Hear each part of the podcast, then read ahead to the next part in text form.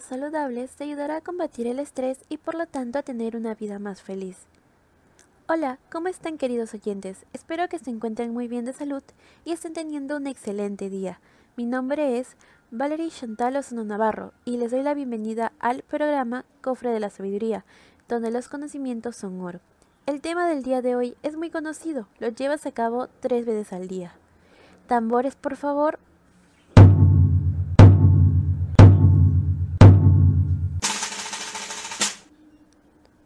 hablaremos sobre la alimentación saludable. Antes de empezar el programa, como siempre, tendremos un tiempo para el adivina adivinador respecto al tema del día de hoy.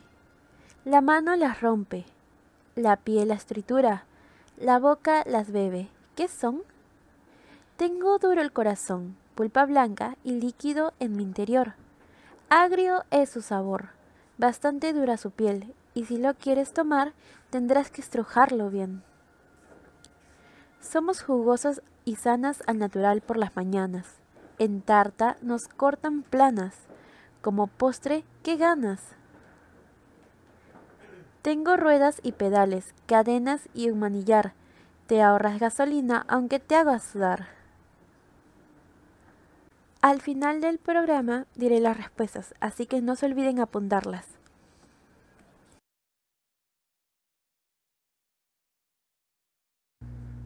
Querido oyente, ¿sabes qué es una alimentación saludable?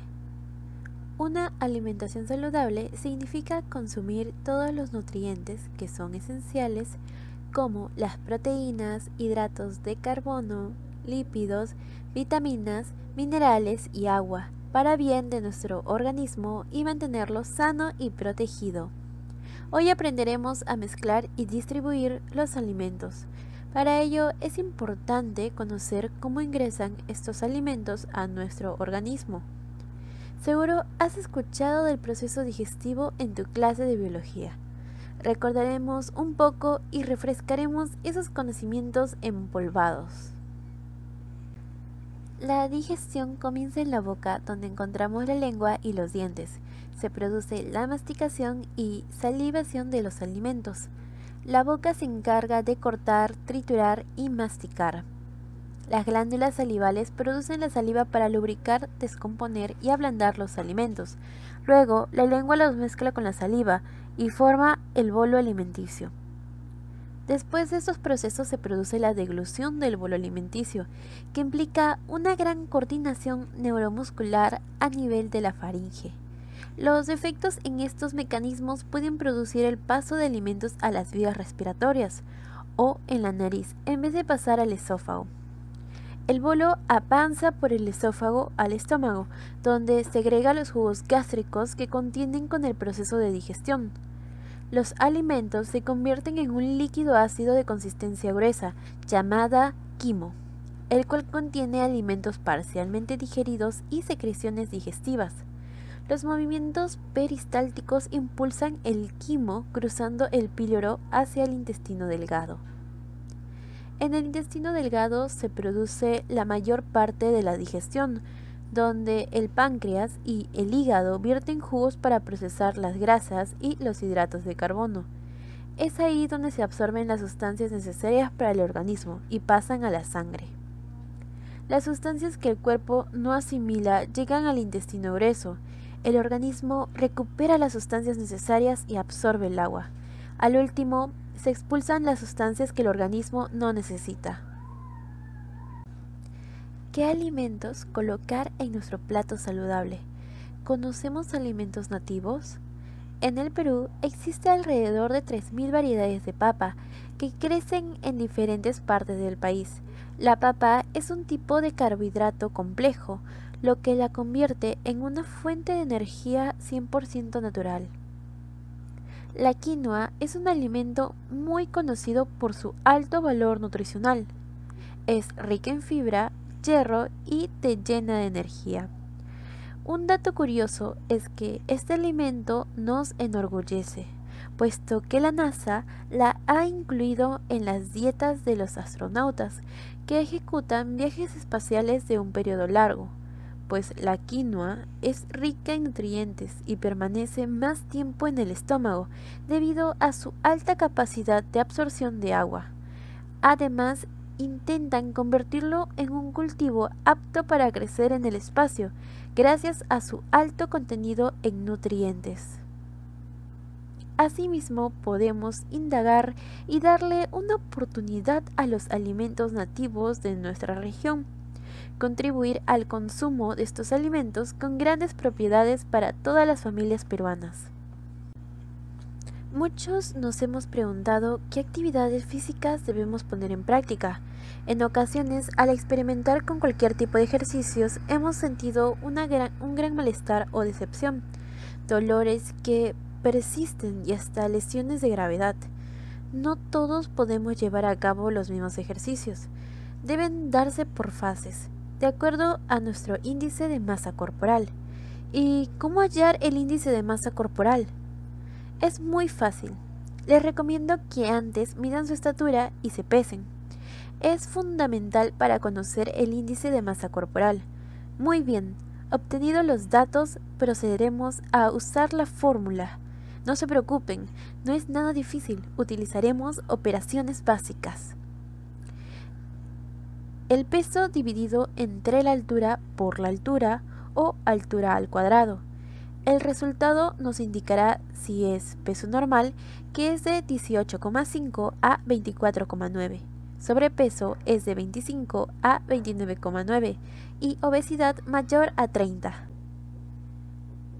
¿Qué ejercicios realizar?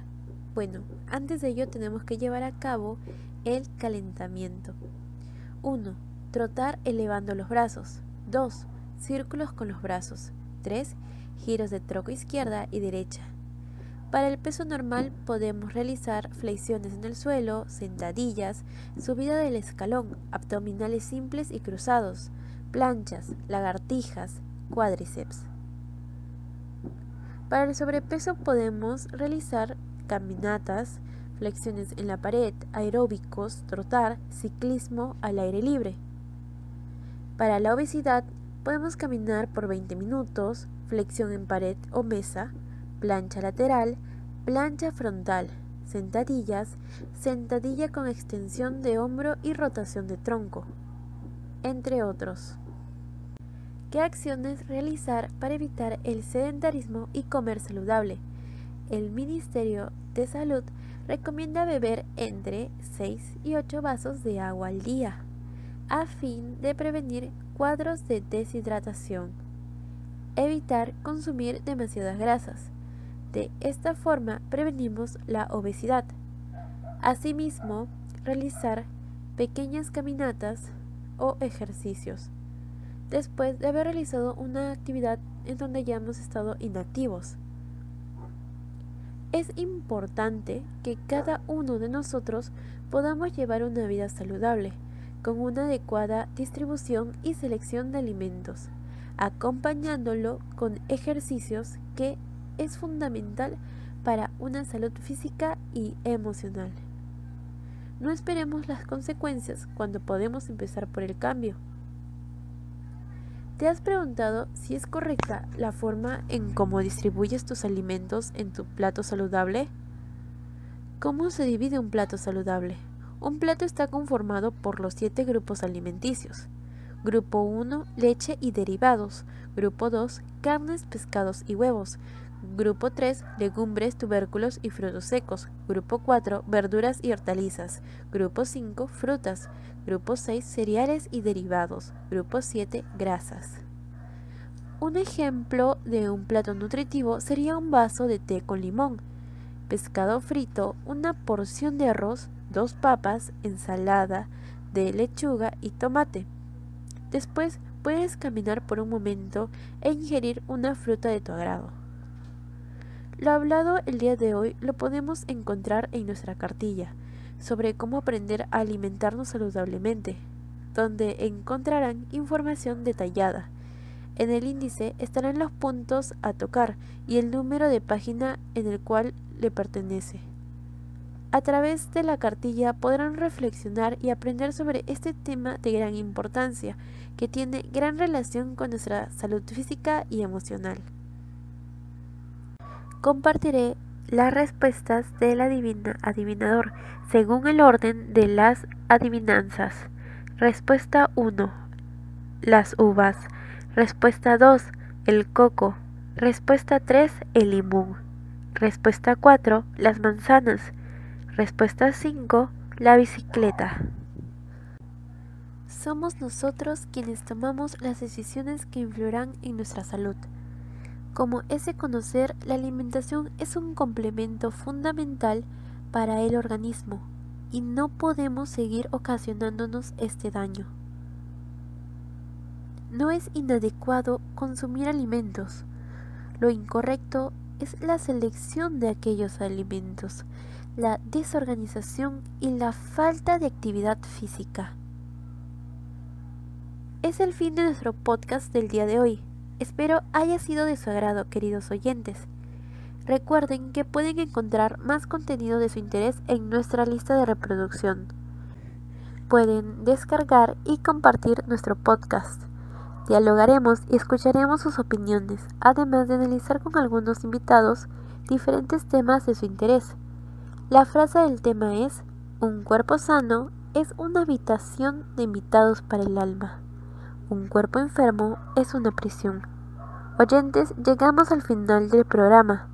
Cuídense y no se olviden descargar nuestra cartilla y comentar qué les pareció el tema de hoy.